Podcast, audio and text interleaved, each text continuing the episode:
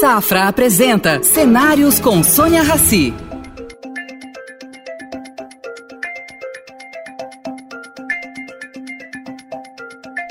Bom dia, Arthur. Bem-vindo ao Projeto Cenários. Muito obrigada pelo seu tempo. É um prazer tê-lo aqui conosco. Vou te perguntar várias coisas. Entre elas, como é que o Boticário conseguiu enxergar coisas que na época poucas pessoas enxergavam, que é esse mundo sustentável. Vocês já começaram no caminho do verde, né? Já. Bom, bom dia, Sônia. Um prazer enorme estar com você aqui, né? Fazer um, um bate-papo, né? Bem gostoso entre nós. Quando você fala a questão do, do enxergar, né? O ver, para nós é, é, muito interessante essa questão, porque basicamente ela se inicia, esse olhar se inicia com o início da companhia, com o início da farmácia de manipulação lá em 1977 com Miguel. Né? Ou seja, a gente já tinha um olhar bastante importante e, e, e eu digo sempre ao longo da história, tivemos um olhar muito importante sempre para o nosso negócio, mas também um olhar muito importante para a sociedade em que a gente vive. E, na, e, se eu for voltar naquela época, né, ou seja, você imagina que a gente fazia várias questões voltadas à, questão de, de, auxílio social, tinha muita enchente no sul do país, e infelizmente essas enchentes ainda continuam acontecendo em várias regiões, mas a gente fazia muita campanha em loja para trocar produto por, por roupa, para fazer a doação e tudo mais, até que então nós decidimos dar um passo e irmos em direção à questão da proteção ambiental, é, porque nós tínhamos um slogan na época que era Boticário Produtos Naturais, e nós queríamos dar um retorno para isso. Eu estou falando com você aí, a data disso daqui, nós, nós entramos nessa conversa e ao redor de 70, é, perdão, 88. 88, 89, porque em 90 nós criamos a fundação, então, o Boticário de Proteção à Natureza, né? que era a maneira que nós tínhamos de tratar do tema de uma, de, com, com enfoque de mostrar a relevância do, da, da, conservação ambiental e também a, a, a, importância que ela tem na vida do ser humano. Né? Então, desde lá, eu, eu brinco, quando a gente começou a questão da fundação, e a tratar essas questões de sustentabilidade, a palavra sustentabilidade acho que nem existia no dicionário ainda. É, é, é isso que eu estou curiosa em saber. Como é que vocês se sentiram apostando nesse caminho? Era um caminho que vocês acreditavam ah, por, por intuição, né? Que é enfim, a nossa intuição deveria ser a de preservar o nosso planeta. Não é bem assim, mas deveria. Foi por intuição, foi por algum acontecimento na vida de vocês? Como é que foi isso? Acho que é, é um, é um, não, não, tem um grande acontecimento, acho que tem um bom campo lá da intuição, sim, um pouco de, de observar né, o que acontece ao, sempre ao nosso redor. É, quando a gente fala nessa questão do, do de meio ambiente, é, a, gente, a, gente, entendia na época a relevância que tem o, o, o meio ambiente para a qualidade da vida humana. Miguel, né, numa das suas viagens, ele teve, acho que na Alemanha, Miguel é o fundador. É Miguel, isso. Meu sócio, fundador do Boticário, né? Hoje, o chairman da empresa. Hoje é, é o CEO, né? Não, chairman, chairman, ele é o presidente do conselho. Tá. Não, isso. CEO do conselho, não é? É, o, pres, é o presidente do conselho. É, tá bom. Né? CEO, CEO, CEO é a parte mais executiva. Né? Tá. E aí, de, dentro disso, ele, ele teve a oportunidade de visitar um, um, uma cidade, que foi verificar um fornecedor que, que nosso lá, e ele se deparou com um, um bosque que era um bosque bem cuidado, um bosque recém, quase brincando, recém-formado, mas muito silencioso.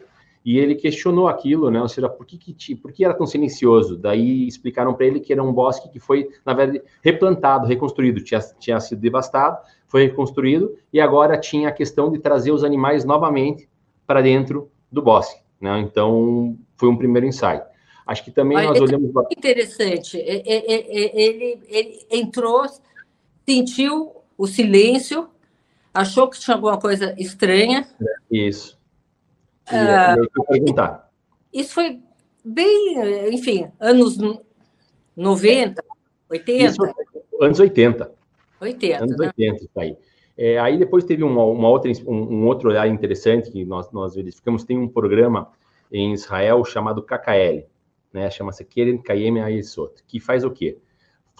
Trata de ajudar a tornar o deserto lá, as, né, toda aquela região tão árida, e uma região que possa ter vida humana e, mais que tudo, cultivável.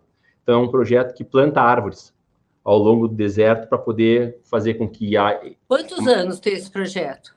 Esse aí tem muito tempo. Se eu estou falando isso é muito anterior a 80. É um, é, acho que desde a época de 70, dos anos 70 acontece em Israel esse programa. Né?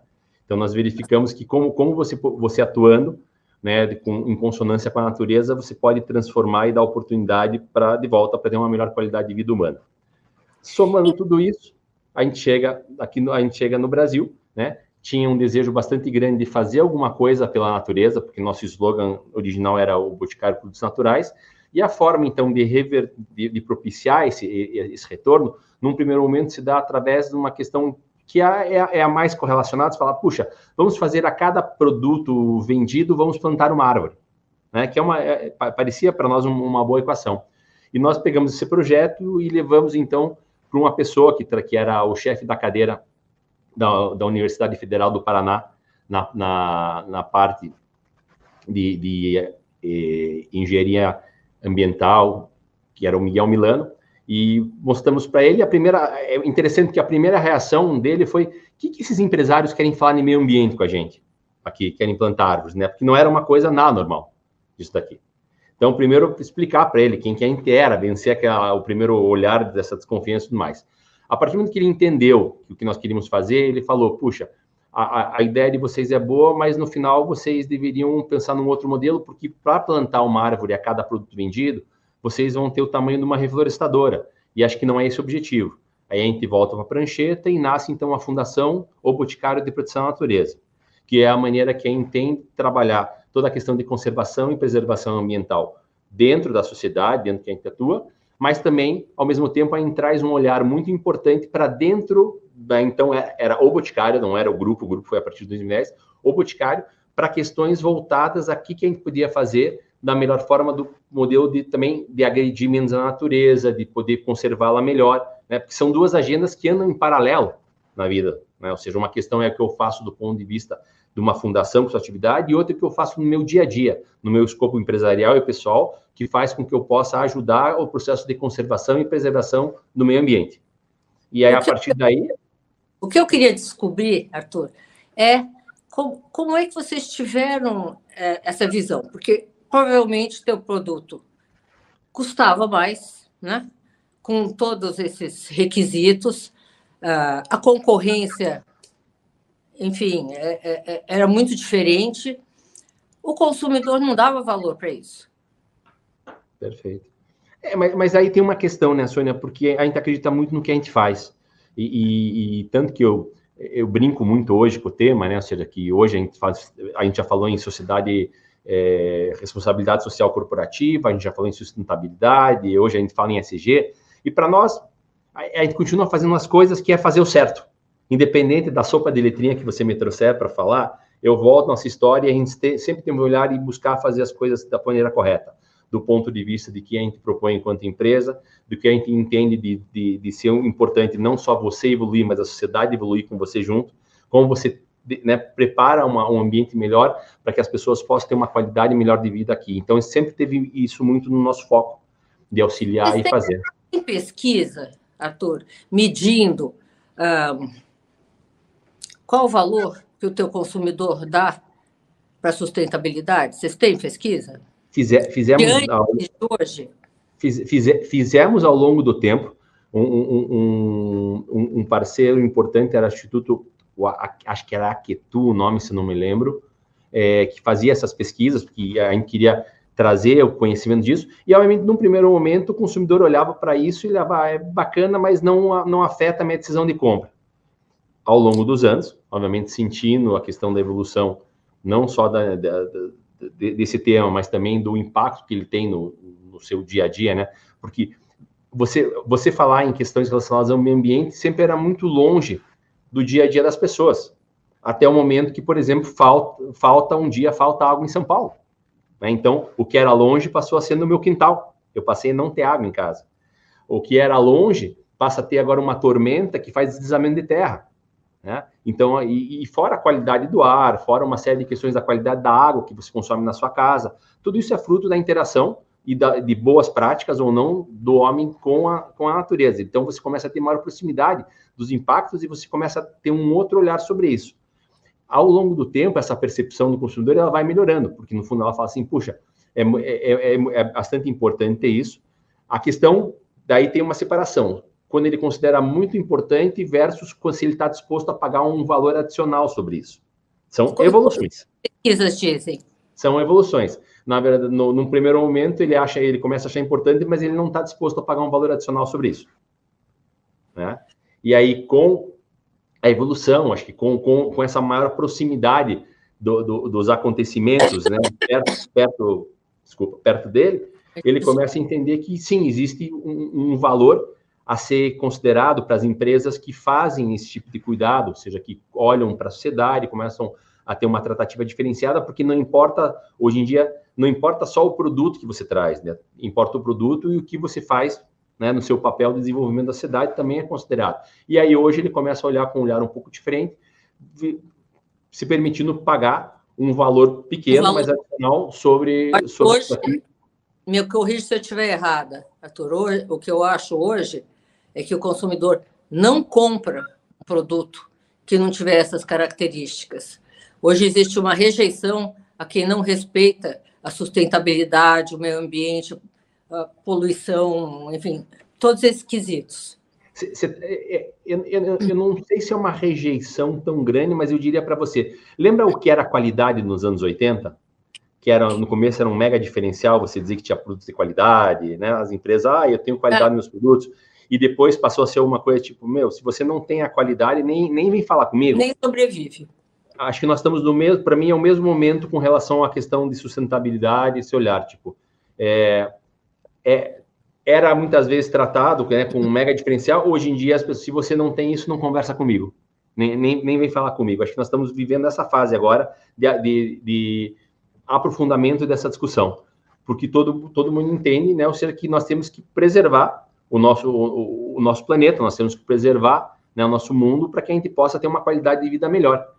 E isso passa por ter uma não só preocupação, mas uma atuação das empresas e da, população, da população em geral para que a gente consiga ter isso daqui.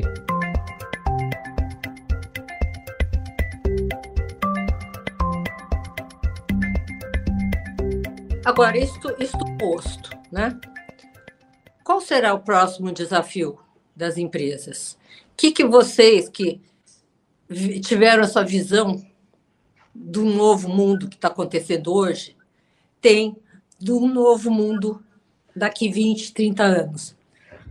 Eu acho que é uma excelente pergunta, porque no fundo existe muito por fazer isso daqui, né? Porque tem começa por uma questão de uma conscientização das pessoas, como a gente falou agora há pouco do consumidor, mas uma conscientização maior, porque as pessoas têm que entender, Sônia, que o que elas fazem hoje, e quando eu, aí eu trago a questão não só da questão da, da, da natureza e sustentabilidade, eu trago o, o, tripé do ISG, né, porque tem o, o ambiental, tem o social e tem a, a forma como se promove a governança disso, ele é fundamental que as pessoas entendam que isso não pode, não, não, não, não pode e não deveria ser uma atividade em separado do que as pessoas fazem no dia a dia eu deveria, eu, eu deveria no meu, no meu rol de atividades que eu desenvolvo, quando eu desenvolvo um produto, que eu desenvolvo uma loja, desenvolvo novos formatos, esse tema já é inserido. Eu não deveria fazer tudo isso e depois me preocupar o que eu tenho para fazer com relação à questão de sustentabilidade e tudo mais. E isso, para nós, quando você fala da nossa vivência, esse foi um dos grandes diferenciais que nós tivemos ao longo da nossa história. A gente criou a fundação em 90, sim, evoluímos depois para as práticas em de casa, mas o que a gente fez foi trazer todo esse conceito para dentro do modelo de negócio. Nós não fizemos isso, sabe, ah, toca a vida e a parte você faz isso. A gente pescou isso logo no começo. Por que isso? Porque quando a gente estava fazendo a questão da, da, da, fundação, que já era uma inovação na época, e eu queria fazer, junto com o Miguel, coisas dentro do, do Boticário, então, que promovessem né, a questão de ecoeficiência, que a gente pudesse fazer redução de, de, de, de, de, de materiais de embalagem e tudo mais, as pessoas me diziam, mas para que, que a gente precisa fazer isso se você já tem uma fundação? Né? Então, deu um clique que, na verdade, não é só fazer lá, a gente precisa fazer aqui também, são coisas que andam em paralelo. Então, a gente trouxe isso para dentro do modelo... A gente trouxe para dentro do modelo de gestão. Então, assim como uma pessoa vai fazer hoje uma... Isso já de muitos anos para cá, né? Vem aprimorando. Quando ela vai fazer uma apresentação de um lançamento de produto para mim, ou né, para as pessoas lá do, do, do, do, dos VPs e tudo mais, ele tem que trazer ciclo material de embalagem, ciclo das matérias-primas, quanto disso daqui vai ser, quanto vai ser destinado, como eu vou, como eu vou, vou, conseguir retirar depois esse excesso do meio ambiente, ou seja, ciclos mais abertos. Quando eu vou desenvolver um projeto de loja ou um projeto de fábrica, tá? não tem como não trazer a ecoeficiência já colocada ali dentro. Então, acho que esse, esse, é esse é, o, é, o, é o step que, o passo que eu imagino que as pessoas têm que dar agora. Fazer isso é uma palavra que foi usada muito na pandemia, eu não gosto muito, mas normalizar as questões ambientais dentro da sua vida e do modelo de negócio, ambientais e sociais dentro disso. Não, mas vocês que já começaram assim, né? Vocês começaram assim, mas provavelmente quantos funcionários vocês têm? Hoje eu tenho 15 mil diretos e quando eu coloco a rede de, de colaboradores nossas franquias, eu vou para 40, 46 mil colaboradores. É muita gente. Para você manter um DNA e um, uma linha, como vocês fazem isso na prática? Na prática, primeiro, a gente gosta muito de liderar por exemplo. Eu acho que liderar por decreto é muito chato. Né? Você emitir um, uma, um e-mail, emitir um papel, e não, entendeu? e não muda as pessoas. A gente lidera por exemplo. Então, é a nossa preocupação com o tema. Quando eu falo nossa, não é Arthur e Miguel, é Arthur e Miguel, todo o corpo diretivo, né, vice-presidentes, diretores todos os executivos do Grupo Boticário tendo esse tema na sua pauta e, e, entendendo o seu papel nisso daqui, porque todos nós somos protagonistas disso. E nós te, podemos exercer esse protagonismo de várias maneiras. Acho que tem, obviamente, o que eu faço no meu dia a dia, né? Se eu consigo ter questões voltadas à redução de utilização de, de, de material de embalagem, tem uma questão de reciclagem bastante importante do nosso, nosso negócio, ou seja, nós temos o principal programa do Brasil de logística reversa há muitos anos. Hoje nós temos mais de 4 mil pontos de, de, de coleta espalhados nas nossas lojas para pegar Explica né, as embalagens vazias. Logística reversa para o nosso internauta. É, é, eu, o, o, quando você acaba de utilizar o produto, em vez de fazer o, você fazer um descarte tradicional no seu lixo da sua casa, você pode levar a uma das nossas lojas que nós vamos dar o tratamento devido para isso. Ou seja, vai ser encaminhado né, para separação adequada e uma boa, e, além de gerar uma renda social para esse, esse, pessoal que mexe com a, a, coleta seletiva de lixo, né, ou seja, é um papel importante disso, a gente faz com que uma boa parte disso seja reutilizado na confecção de novos produtos, novas embalagens. Né? Então, nossos produtos hoje têm plástico e, e mais ou menos 30%, e vidro, que mais ou menos 15% de produtos re, reciclados, né? de matéria-prima reciclada para isso. Porque aí eu fecho a questão do, da economia circular né? Que eu pego, Exato. então o que acaba, ele realimenta o produto o novo produto. que vem. Já Sim. fazem esse círculo? Já, já fazemos, tanto com plástico quanto com, com vidro, né? E para nós... Vou contar uma coisa. Aqui no Brasil, a gente conseguiu, acho que, criar uma, uma, uma, uma conscientização do que, que é o meio ambiente em termos de floresta, de águas. De... Agora, ninguém dá atenção para o lixo. Eu, se você chegar para uma pessoa e falar, olha, vai salvar uma árvore, ela vai lá abraçar. Se você falar para uma pessoa, olha, vai lá fazer uma bandeira, vai fazer um protesto contra lixo, ninguém vai. Quando é que a gente vai chegar nisso, sendo que 70% da população brasileira não tem saneamento básico? Aí, aí é, é, é, essa é uma pergunta muito dura a responder pelo, pelo fato que você traz, né? Ou seja, imagina, é, é, é um absurdo um país como o nosso hoje a ter um, uma quantidade tão grande de pessoas sem saneamento básico, né? Mas aqui, aqui é um ponto. Eu acho que para poder entender essa questão do, do, lixo, acho que primeiro tem que ter uma conscientização sobre os conceitos, né, Sônia? Porque não é o lixo pelo lixo. Acho que tem conceitos que é como eu posso reutilizar as coisas, como eu posso reduzir o, né, o, o, as embalagens, como eu posso reduzir é, o material empregado e como eu posso reciclar. Passa por essas três pernas para que a gente possa entender as melhores destinações para essa questão do lixo, porque no fundo não dá para dizer o seguinte, é, vamos viver num mundo sem lixo, não existe isso, todo mundo consome não. comida, todo mundo consome tudo isso. A questão é você pensar antes disso, na concepção que você vai fazer do que vai ser esse lixo, que tipo de matéria-prima é utilizada, que tipo de papel é usado, seja embalagens nossas, embalagens de, de, de, alimentação, tudo. E depois, que destinação você pode dar disso daí. E aí tem uma parte fundamental que você tocou, que é a educação da população para isso daí. Porque as empresas podem fazer o que, né? Ou seja, nós fazemos com eu diria, com uma maestria bastante grande, essa questão da logística reversa, é, a gente disponibiliza a fazer tudo mais, mas tem uma questão de educação da população que aí não consegue fazer sozinho. A gente precisa, na verdade, que o governo ajude a fazer isso daí. Vou ter porque que senão, entrar. Porque, porque senão fica... Você acha que a iniciativa privada vai ter que entrar para promover uma já maior tá. sobre isso? Já está. Já está, não tem, não, não, não, tem opção. Não, o governo deveria ajudar a fazer essa, essa é, é uma educação, uma conscientização da população. O estadual, o lixo é, é, é, é governamental. Como fazer um, um, então, um tratamento adequado a lixo sem que a área pública. Mas, mas para você ter, para você, veja, eu, te, eu tenho o privilégio de, eu falo isso, de, de, morar numa cidade como Curitiba, que teve um prefeito na história chamado Jaime Lerner. É verdade. Né? Um cara com uma, com uma cabeça muito à frente do seu tempo. E ele fez um programa chamado Lixo. Não, lixo que não é lixo, é um programa que existiu, acho que pelo menos há 25 anos atrás em Curitiba, que depois tomou outro caminho, foi desmobilizado, onde que você ensinava as pessoas nas suas residências, nos seus condomínios, a terem lixos para coisas que eram recicláveis, não recicláveis. Você separava sacolinhas, você tinha dias de coletas diferentes, ou seja, as pessoas, né, vão se conscientizando. Hoje em Mas... dia, como, hoje qual é a maneira de fazer isso daqui? Você tem que investir em educação e principalmente educação das crianças, porque são elas que vão tocar né, daqui para frente. E hoje, quem tem criança em casa se preocupa dobrado, porque eles são verdadeiros fiscais de muitas coisas que você faz. Eu tenho dois filhos pequenos, né? Então, desde, se, se eu jogo um papel, por exemplo, na, na, patente, ele já vem me tirar satisfação. Por que, que eu joguei um papel na patente e não joguei no lixo? E, e esse é um exemplo que a gente, a gente, aprendeu também através do trabalho da fundação, porque a gente tem lá um trabalho né, que fa, faz sobre áreas é, é, auxílio a projetos né, e estudos, outro áreas naturais protegidas e uma vertente voltada à educação. E a gente vê que a maneira de educar é através das crianças, inclusive educando seus pais sobre as questões.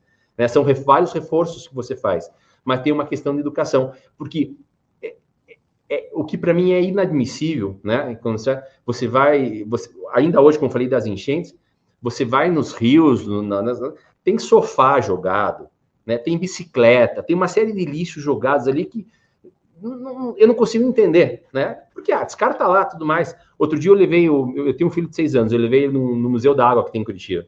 Quando eu mostrei para ele ali o que, o que poluir e tudo mais, a expressão dele falou, nossa, pai, que nojo. Porque tinha lá, tinha perna de sofá, tinha lá, né, uma maquete lá, mostrando lá, lixo, roupa, saco, não sei lá. Ele falou, como alguém pode fazer isso? Mas nós, como seres humanos, acabamos fazendo isso daí. Então, parte do princípio básico que é da educação. Mas, como você falou, é anos-luz ainda, é um processo contínuo, repetitivo de aprendizagem que a gente tem que fazer, porque nenhuma necessidade básica, né, como você, saneamento básico, está suprido. Que já faz tempo o problema Muito. era educação. Muito. E eu tentado esperando. É, para fazer. Então, acho que. Mas é aquela história to, todo dia a gente constrói nosso futuro. Então tem que não podemos esmorecer, tem que continuar fazendo, tem que colocar as coisas em práticas, botar as ideias, as iniciativas, todo dia você vai construir o seu futuro.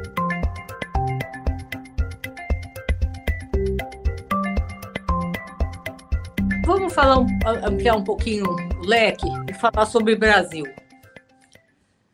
Como é que você vê essa área de meio ambiente? Uh, por aqui. O Brasil ele tem uma grande oportunidade, ele é o país da vez, ele pode ser a, a, o, o líder da economia verde mundial. Nós temos energia limpa, temos, temos tudo. Aí eu te pergunto, o que, que pode dar errado? Acho que o que pode dar errado é, é, uma coisa que deu errado ao longo do tempo. A gente não é. tem um plano estruturado. Aí não, a, a, a, a, gente acredita muito, muitas vezes que a questão do que Deus é brasileiro vai resolver tudo. E não resolve. Ele ajuda, né? Mas é aquela história que ele, você pede para Deus para ganhar na loteria, ele fala, pelo menos Mas me ajuda aí, compra o bilhete. Né? E sabe a questão do... Um planejamento, ou seja, tem, é um país com é, inequívocas vocações para essa área, né? A gente tem podemos pegar por qualquer ângulo que você queira. Podemos pegar, vamos pegar o, o, o, ângulo do, do, do, dos automóveis, né? a melhor matriz que hoje é configurada depois de vários estudos é a matriz híbrida de eletricidade mais etanol. Exatamente. Te dá a melhor, te dá a melhor eficiência do ponto de vista né, do, do, do, do ambiental e da, do ponto de vista da equação de potência e tudo mais. Aonde que nós estamos liderando essa agenda no mundo? Não. E aqui nós somos o celeiro, né? Ou seja, quem criou a tecnologia do etanol, do etanol para poder abastecer carros, aqui no Brasil. O etanol, etanol, pelo que eu saiba, você me corrige se eu não estiver errada, o etanol polui menos que energia elétrica. Polui menos, mas a, a dobradinha nessa questão do híbrido é, é, a equação mais eficiente que tem. E você está correta, ela, ela, a matriz dele é muito mais limpa disso. Mas é um exemplo né, que você tem de coisas que você poderia estar. Tá. Estão falando em hidrogênio verde, estão falando em iniciativas, mas tá bom, vejo uma boa vontade, vejo até o próprio ministro Alckmin falando sobre isso, na tentativa de organizar, mas a gente precisa ter um plano, a gente precisa chamar as partes interessadas e partir para uma execução combinada. Né? Ou seja, não adianta a gente ficar com iniciativas díspares aí querendo fazer discursos vazios.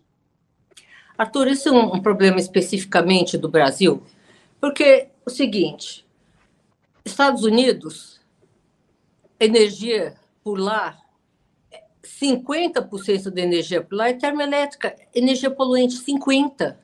Sim, sim. China, os, mais 30%. Quer dizer, o Brasil é responsável por 3% dos gases poluentes da atmosfera, né? Enquanto esses gigantes poluem desse jeito. Por que, que a gente não pode sair na frente? Nós temos todas as vantagens. Temos a, temos a condição natural, né? ou seja, o, o que nos é dado aqui em termos de florestas. Deu, água nos deu. Água, né? mas aqui a gente precisa agregar as outras coisas. Né, Vento, né, sol. Exato. Mas são temos, temos bons cérebros no país para isso. Bom. Precisa fazer. Agora a gente precisa organizar isso daqui e se tornar um plano efetivo de governo. Acho que esse é o ponto. A privada pode contribuir. Me explica, porque é o seguinte, na, na, na, na, na conferência de Glasgow, na COP, né, de Glasgow, ali ficou claro que a iniciativa privada será responsável por liderar, liderar esse processo. Os governos não têm dinheiro, não têm organização.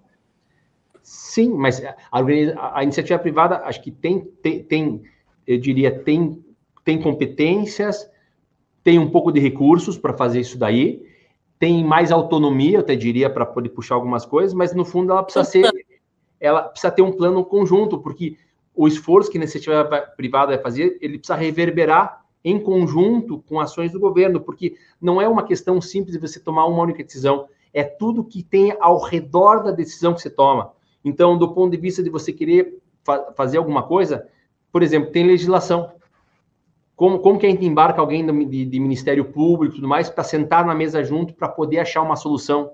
E não somente ficar levantando uma plaquinha dizendo que é permitido ou não é permitido. A gente precisa de soluções, soluções criativas de preferência para fazer. Precisamos regulamentação para o crédito de carbono. Começa daí. Tem, aí tem formas de fazer, formas de lidar, como, como lida com isso. Ou seja, tem tudo para ser desenvolvido. Porque é, um, é literalmente é um mundo novo para todo mundo. Não tem copia e cola disso. Não o mundo tem. inteiro está tentando averiguar, está tentando buscar, e a gente tem essa oportunidade de fazer esse movimento aqui, dentro disso. Né? Ou seja, fazer consórcio, talvez, de organizações por tema. Eu tive, eu dou um exemplo, eu, eu tive uma oportunidade, estou tendo, na verdade, uma oportunidade muito interessante no estado do Paraná, é, numa conversa com o governador Ratinho, há cerca de um ano e meio atrás, é, eu consegui né, convencê-lo que a, a fazer um projeto de ESG para o Estado. Não um ESG para o Estado, porque tinha uma, uma iniciativa de fazer, na verdade, um selo verde, né? Pra... Falei, vamos sair do tradicional do selo, vamos, vamos tentar criar um modelo para o Estado, porque com isso a gente vai atrair melhores condições para tudo, ou seja, para pessoas que queiram vir empreender no Estado, pessoas que queiram morar no Estado. Né? Os produtos do Estado vão, vão ter um reconhecimento quando saírem daqui. As linhas de crédito serão um programa, um programa mais amplo. E aí sim, é muito interessante ser parte da elaboração, porque o modelo que a gente fez, a, a trouxe, a gente trouxe algumas empresas grandes que têm conhecimento técnico mais para formar parcerias com pessoas do governo, de áreas do governo, para que, dividido em temas, a gente pudesse desenvolver caminhos que possam ser integrados lá na frente. Então, nessa mesa, por exemplo, está sentada a Secretaria da Fazenda, em algum momento, que tem que entender que tipo de oportunidade ou benefício tem para quem cumpre toda uma legislação dessa, porque ela traz benefícios para o Estado, porque ao apresentar isso fora, ele capta recursos no exterior com taxas mais interessantes. Eu tenho que trazer, por exemplo, a questão do Ministério Público, porque no fundo tem existe necessidade de atualizações da legislação que tem que ser encaradas para ser feita alguma coisa. Então, é uma conversa que não vai dar resultado a curto prazo. Para mim está claro, para o governador está claro, é um projeto que vai muito além de quatro anos, mas é uma conversa interessante porque você traz os, me os melhores interesses para achar soluções dentro do modelo mais organizado. Então, é um modelo que pega um tema específico, por, por exemplo, resíduo sólido, para dizer qualquer coisa, é, onde tem uma empresa, uma empresa A que capitaneia isso daí, mas ela capitaneia, eu sei do meu recurso de, empre... de que, que, conhece de resíduo sólido do meu setor, ou também formar um time de especialistas para ajudar a compor um modelo, que talvez com uma redação, com até com modificações necessárias. É, é, é o único? Não. É o melhor? Não sei. Mas é uma iniciativa estruturada de junção de público e privado para que você possa tentar um desenvolvimento melhor desse quesito do Estado. Né? Então, acho que eu acredito muito nisso tem que ser sentado, porque de volta não tem copia e cola. Não dá para você pegar e dizer, ah, vou pegar a legislação do Canadá e vou aplicar aqui. As pessoas são diferentes, sabe? São diferentes, as condições climáticas são diferentes, as condições geográficas são diferentes, né? Os desafios são diferentes. Temos que se inspirar e fazer o nosso, mas fazer o nosso tem que ser construído a várias mãos. Arthur, você fala isso justamente numa época que existe um fla-flu em todas as áreas, né? Ah, é uma época onde o sucesso depende de uma união de esforços, né? uma conscientização e um rumo coletivo. Né? E é pela primeira vez eu estou vendo empresários falarem em coletivo. Né? Mudou. Os empresários estão mais agregadores e os políticos se matando, a, a, a política matando as pessoas, pessoas brigando. E não é só no Brasil, repito, não é só no é Brasil. É mundo. É uma coisa é, que eu ainda não li algo que fizesse sentido para mim explicando isso.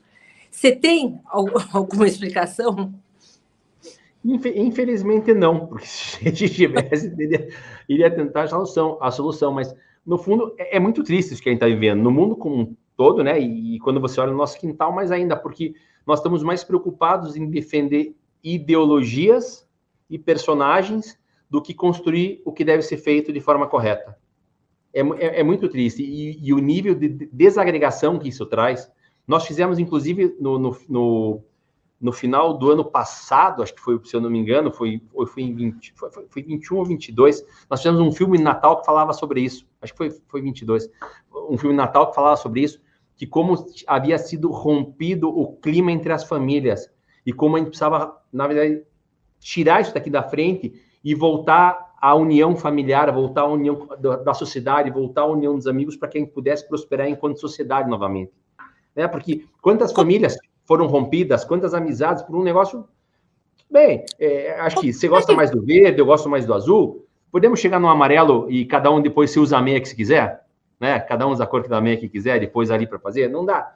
E, mas é? isso Tá reflete na empresa entre seus 45 mil funcionários? De volta, eu não, eu, não me, eu não me apego a nenhuma ideologia, Sônia. Meu, meu é, partido, eu, é meu, meu, meu, partido chama-se Brasil. Meu, meu partido chama-se Brasil. É, chama-se Brasil. E a gente está aqui para fazer o que for melhor para a gente poder desenvolver esse país da melhor forma possível. Nós somos muito focados em gerações de oportunidades. A gente acredita muito no poder de transformação da beleza, a gente acredita muito na forma com que a gente faz isso, tanto que o nosso propósito há muitos anos, né, praticamente desde o nascimento, é criar oportunidades para, através da beleza, melhorar a vida de cada um e o mundo ao seu redor. A gente é muito focado nisso daqui, em criar, porque eu acredito que a, a chance que a gente tem de fazer um país melhor é criar oportunidade para as pessoas.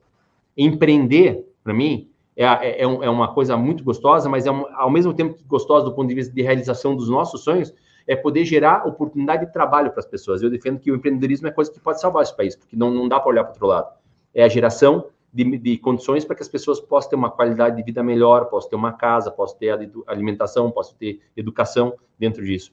Então, nós fazemos dessa maneira. E, e de volta, eu vou, eu vou, eu vou repetir uma coisa que eu falei para você no começo. A gente está muito preocupado em fazer o que é certo. É. A, gente tem uma, a gente tem uma questão voltada a, a fazer uma evolução das, de, do todo que está conosco. Né? Eu não vou ser feliz evoluindo sozinho. A gente faz uma evolução então, conjunta. Eu tenho uma frase que é de um publicitário que eu gosto muito, que em inglês rima, em português não rima tão bem, que é o seguinte: não, não existe mais left or right, tem right or wrong. Quer dizer, traduzindo, não existe mais esquerda ou direita, existe certo ou errado. Se houvesse uma compreensão de todo mundo em torno disso, uh, talvez a gente pudesse avançar mais rapidamente rumo a um bem-estar maior. E quanto tempo a gente economizaria? Porque você não precisaria investir energia e tempo para ficar desmanchando o que o outro fez. Pega as, pega as melhores coisas, agrega coisas em cima e vamos para frente.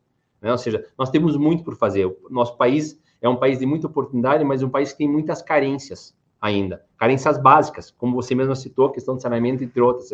A gente precisa andar rápido. E a gente gasta um tempo absurdo falando de coisas lá de trás. Né? É. é, é Olha, a que é, a, a, sua voz e outros, outras vozes que eu tenho uh, entrevistado se unam e façam isso uh, um mantra, né? Fazer um mantra. E a gente avance mais rapidamente a um lugar mais confortável. Infelizmente, nosso tempo aqui está terminando. Quero tê-lo outras vezes aqui com a gente. E muito obrigada pelo seu tempo. Namastê. Muito obrigado a você, Sônia, pela oportunidade dessa conversa. Acho que é uma conversa rica de aprendizado para mim, que na verdade traz vários insights. Espero ter, ter também contribuído ao longo um pouco da nossa história com algumas iniciativas que a gente faz aqui de volta, com a visão de a gente poder construir um país melhor, né? Ou seja, você falou dos mantras antigos, aquela história, ninguém é feliz sozinho. A gente, a, a, a gente aprendeu, acho que a pandemia veio, né, período muito crítico da, que vivemos recentemente, mas nos mostrou da necessidade que nós temos de consorciar nossos esforços em prol de melhorias comuns a todos dentro disso. E acho que aí tem um esforço bastante grande, da, obviamente, não só da classe empresarial, mas da sociedade como um todo quem deve agir. Ou seja, não, nós não podemos mais ficar olhando certas, certas atitudes que, que ocorreram e continuam acontecendo só como observadores. Eu acho que mais do que se queixar, na, na, na nossa escola, é que nós, nós, precisamos ser protagonistas da mudança. Precisamos ser proativos da solução. Proativos, não reativos. Exatamente. Mas super tá. obrigado. Um prazer. prazer. Obrigada. Tchau, tchau. Oferecimento Safra. O Safra te convida a pensar. E daqui para frente? Estar onde se sente seguro, onde valores importam. Esse é um bom lugar daqui para frente. Daqui para frente, repense seus investimentos e conte com os especialistas do Safra. Abra sua conta e invista Safra. Saiba mais em safra.com.br.